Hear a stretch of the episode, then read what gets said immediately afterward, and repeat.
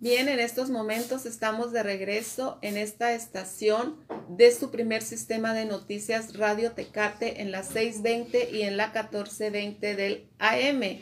Quiero avisarles que nuestro conductor análisis crítico de la noticia, Jorge Horta, pues tuvo que partir a una misión periodística, pero terminaré con ustedes en esta conducción. Soy Floridalma Alfonso y les agradezco que continúen con nosotros.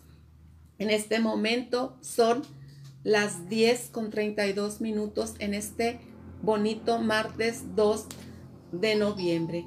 Y bueno, destacan vacunación del 81% de baja californianos. Pues esta es una muy buena noticia para todos los baja californianos que a nivel mundial hemos estado enfrentando esta pandemia, pues el 81% es un gran porcentaje de personas que ya hemos podido ser vacunados. Desde la última jornada de la paz en el municipio de Mexicali, Baja California, el exsecretario de Salud, el doctor Alonso Pérez Rico, informó que durante la gestión encabezada por el exgobernador Jaime Bonilla Valdés, lograron vacunar al 81% de la población de Baja California. Recientemente, el estado de Baja California, a través del titular del Ejecutivo, el ingeniero Jaime Bonilla, fue reconocido precisamente por lo que se hizo en los procesos de vacunación, por haber salvado tantas vidas de forma tan rápida y poder vacunar a ese 1.3 millones que nos consiguió el gobernador y que aquí se colocaron. Quiero comentarles que la cultura de la vacunación no se va a acabar. Los que estén pendientes de vacunarse, por favor acudan vale completamente la pena. ¿Cuántas falta de vacunarse en el territorio de Baja California? Pues el 19% de personas arriba de 18 años. Nosotros vacunamos el 81%. Y sí, nosotros en este en este cabina estuvimos hablándoles sobre ese reconocimiento que le hiciera el licenciado Andrés Manuel López Obrador al entonces gobernador del estado, ingeniero Jaime Bonilla, que incluso lo invitó a una de sus giras para que él hablara precisamente del éxito de la vacunación en estas tierras baja californianas. Pues bueno, pues estamos observando que fue una, una meta cumplida, una meta concluida. El 81% de los habitantes en este estado ya tenemos la vacuna y pues ahora faltan algunos jóvenes todavía de 18 o más, los menores que ya estamos o ya se inició la vacunación, los menores con comorbilidades y bueno, estaremos esperando que ese 19% que aún falta de vacunarse, pues también llegue a cubrir esa vacunación que es muy importante en estos en estos momentos por más que uno quisiera no, no leer las cifras y las estadísticas, pero es algo que es evidente, pues vemos que aún hay personas que se están enfermando. Sin embargo, sin embargo, esas personas que fueron, fueron vacunadas, pues vacunadas están teniendo una respuesta menos agresiva a esta enfermedad. Pues entonces, si a usted aún no se vacuna, si usted le falta alguna de las dosis, no eche en saco roto esta indicación, por favor, acuda a investigar al centro de salud más cercano o sintonícenos a nosotros que estaremos enviándoles a ustedes la información en qué momento estará disponible la segunda dosis para su vacunación. Pues que gracias a al ex secretario de salud al doctor Alonso Pérez Rico y al ex gobernador de Baja California, pues hasta este momento Baja California cuenta con un 81% de la vacunación a toda la población. Y bueno, pasando a otras, a otras notas que también pues desprende, es una consecuencia del proceso de vacunación, pues que finalmente la, la tan mencionada reapertura de la frontera, pues va a hacerse una realidad para este 8 de noviembre, que este que estará nuevamente reabriéndose la frontera México con Estados Unidos. Y pues sabemos que también para Tecate pues ya vamos a tener una cobertura un poco más amplia en el cruce para para nosotros en la frontera. Pues vemos que ampliaron el horario y bueno, hay una nota que muy, muy importante y oportunamente nos hace llegar nuestros amigos del imparcial. Analizan escenarios para venir o por venir con la reapertura de la frontera México y Estados Unidos. En 2020, hasta 20 millones de personas dejaron de cruzar por restricciones de viaje terrestre tan solo entre California y Baja California. Imagínense 20 millones de personas que de la noche a la mañana dejamos de pasar a Estados Unidos y bueno, yo he estado escuchando personas que me dicen, yo ya quiero que sea el 8 de noviembre porque ya quiero formarme, ya quiero hacer colas. Pues bueno, cada quien, ¿verdad? Pero obviamente pues es algo que ya empieza a analizar las personas y también las personas que no han dejado de, cruzar a sus trabajos, las personas que tienen esa capacidad o que son emigrados o o ciudadanos norteamericanos y que ellos no han dejado de cruzar y han estado realizando día a día las colas de dos, tres horas, ya están pensando qué va a pasar ahora que el 8 de noviembre empiezan a pasar esos 20 millones de personas. Pues sí, hemos estado escuchando en otras, en otros comentarios que probablemente sean 8, 5 o más horas del día en la que usted deberá estar formado para, para poder cruzar a la Unión Americana. Bueno, pero pues eso es lo que se está analizando y dice la nota, con la llegada de la pandemia a Estados Unidos aplicó restricciones de viaje para actividades no esenciales para cruces terrestres, lo que impidió durante la pandemia el ingreso de más de 20 millones de personas tan solo entre la frontera de California con Baja California. Por ello, la reapertura para este 8 de noviembre traerá algunos escenarios en materia económica. Jorge Araujo, Araujo Saldívar, docente de la Escuela de Administración y Negocios en CETIS Universidad, indicó que con base en datos del Departamento de Transporte de Estados Unidos, en 2019 se alcanzó un cruce por California de hasta 30 millones de personas. En 2020, con la pandemia, cayó a menos de 9 millones. Es decir, más de 20 millones dejaron de viajar en forma terrestre. Bueno, pues esperemos ver y esperemos que, que podamos nosotros estar recibiendo noticias de esas personas que ya fueron valientes y que decidieron ir a formarse y cruzar después del 8 de noviembre. Yo ya tengo varias personas que me dicen, ya estoy lista para, para ir a hacer la cola. Bueno, pues nosotros desde aquí seguiremos informando. Esperemos también que, que esas medidas pues garanticen la seguridad de todos los que van a cruzar y los que no vamos a permanecer todavía aquí por un momento. Bueno, pues yéndonos a otras notas, pues recordemos que el 2 de noviembre es uno de los días más emblemáticos para nuestra cultura mexicana. Sabemos que el 2 de noviembre es en México es el día que por tradición las personas recuerdan a todos aquellos seres perdidos, aquellos seres que se adelantaron en el camino y que en este día quieren honrar su memoria. Y pues bueno, yo respeto mucho la individualidad de cada persona, pero tenemos una vida para honrar a todas aquellas personas que estuvieron con nosotros. Y pues bueno, seguiré comentando un poco más de esta nota después de regresar con mis amigos al aire.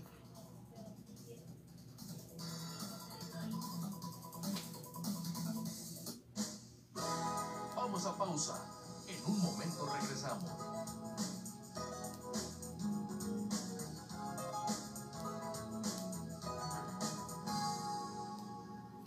Pues bien, voy a aprovechar para quedarme con mis amigos del Facebook, del YouTube, de las redes sociales, de Twitter y de Amazon por Alexa. Recordarles que usted si tiene el dispositivo Alexa en su casa, le dice Alexa Jorge Horta Noticias y usted va a recibir las noticias del día.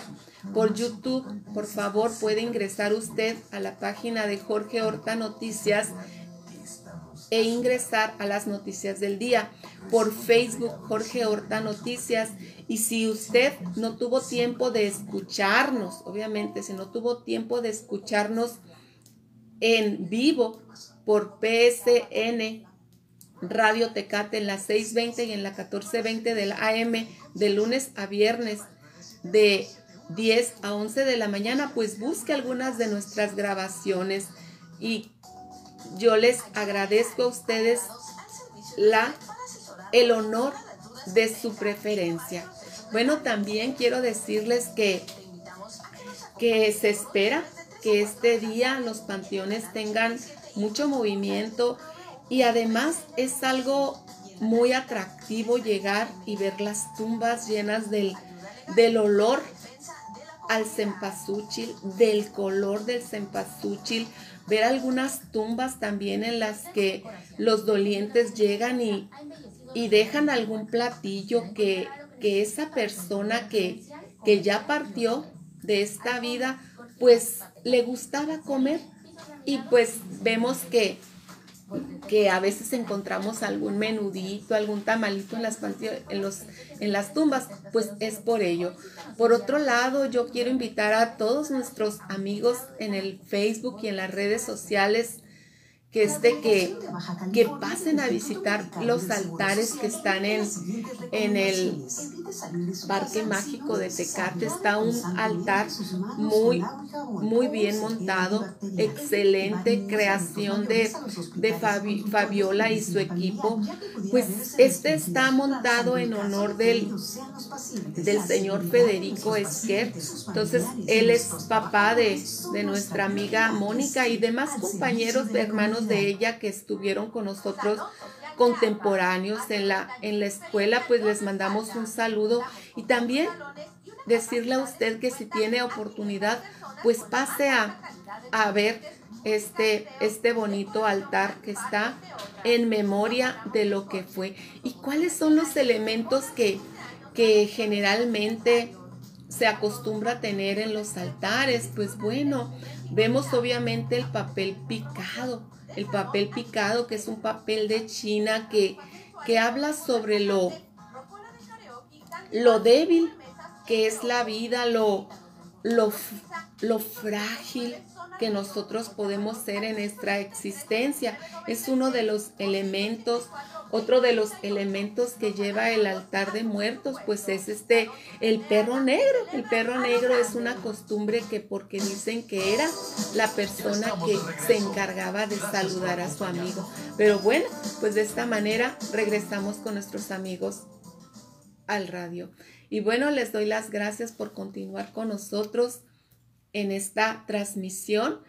En este momento estamos en el último bloque de las noticias y les comentaba que hay una nota que, me, me, gustó, que la publica el San Diego Union Tribune y, y precisamente habla de nuestro pueblo mágico. Tecate honra el Día de Muertos con la celebración anual de la Catrina.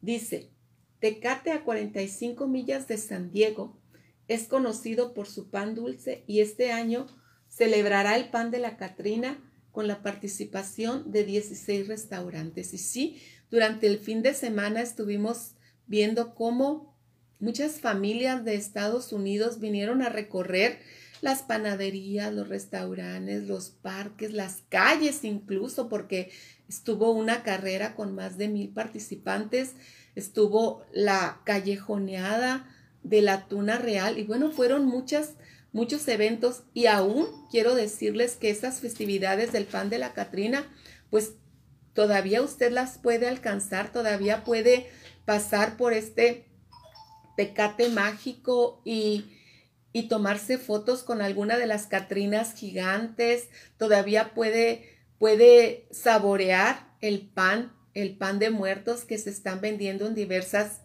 en diversas panaderías.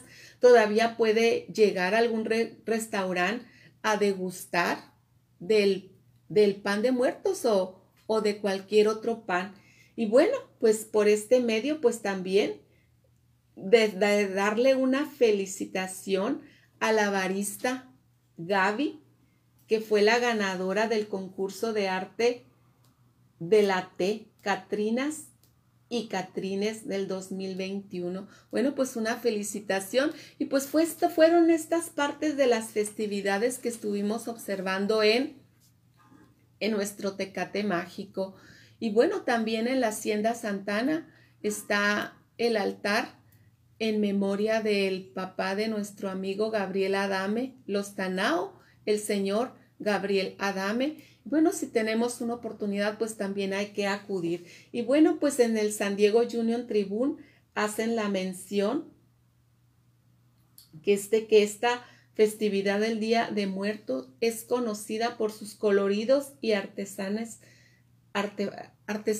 artefactos, como calaveras de azúcar, adornos de papel picado y flores de cempasúchil que se cree que guían a las almas a los altares con su penetrante color y vibrantes colores. Como yo les digo, esta es una tradición muy importante de nuestra mexicanidad.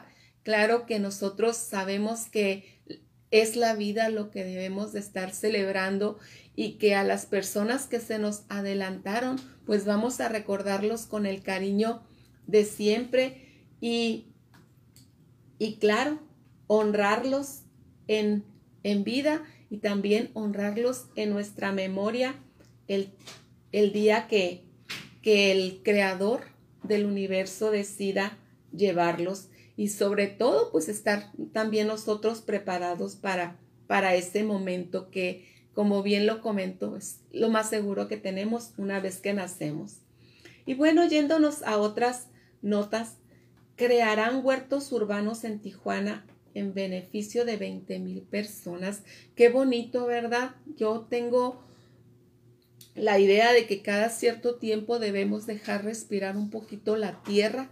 Las personas que acostumbramos a sembrar es muy importante de perdida cada 7, 10 años dar oportunidad a la tierra que se recupere. Pero bueno, pues esta tierra ya está recuperada y y van a buscar sembrar este tipo de huertos en busca de una alternativa sostenible para la producción de verduras frescas, el regidor, presidente de la Comisión de Gobernación, Legislación y Mejora Regulatoria del Cabildo de Tijuana, Óscar Montes de Oca Rodríguez, anunció la creación de huertos urbanos. El proyecto tiene la finalidad de enseñar a jefes o jefas de familia la creación de huertos urbanos en el uso de materiales reciclados, la siembra de semillas de legumbres y germinados en los patios de sus hogares e incluso en espacios públicos. Pues qué bueno por esa gente que se va a tomar el tiempo para ir y recibir esta, esta oportunidad de iniciarse en la creación de los huertos los huertos residenciales. Pues por acá por Tecate siempre cada año el Parque del Profesor en el cerca del Cuchumá hace este tipo de, de, eventos en los que hacen los famosos huertos y pues para mí es una, una cultura que, que ayuda mucho a la, a la, aparte de que es un, una terapia familiar, ayuda mucho también a la economía del hogar. Y pues de este medio también le mando un saludo a, a Carlos de la Torre, que yo seguido le envío saludos a, al querido Carlos de la Torre por su creación artística, por sus por sus menús que a veces me comparte como chef, pero también quiero decirles que él es excelente para plantar tiene un huerto en su casa y a veces que yo he llegado y que me invita a una ensalada que precisamente de lo que tiene el sembrado ahí en su casa, pues nos ha invitado. Pues un saludo para Carlos de la Torre, para Claudia y también pues para mis sobrinos, los hijos de ellos. Y bien, pues de esta manera pues yo también quiero darles a todos ustedes las gracias por por estar y haberme atendido en esta mañana. Los espero mañana aquí, mañana miércoles 3 de noviembre, si el Creador nos da vida. Agradezco a Atenas Horta su ayuda en controles, a Isis su ayuda siempre en edición. Y bueno, Jorge partió a un, a un compromiso periodístico, pero mañana estará aquí con nosotros. Soy Florida Alma Alfonso Guzmán y les agradezco su atención, su amiga de siempre estaremos siguiéndonos como siempre en redes. Saludos.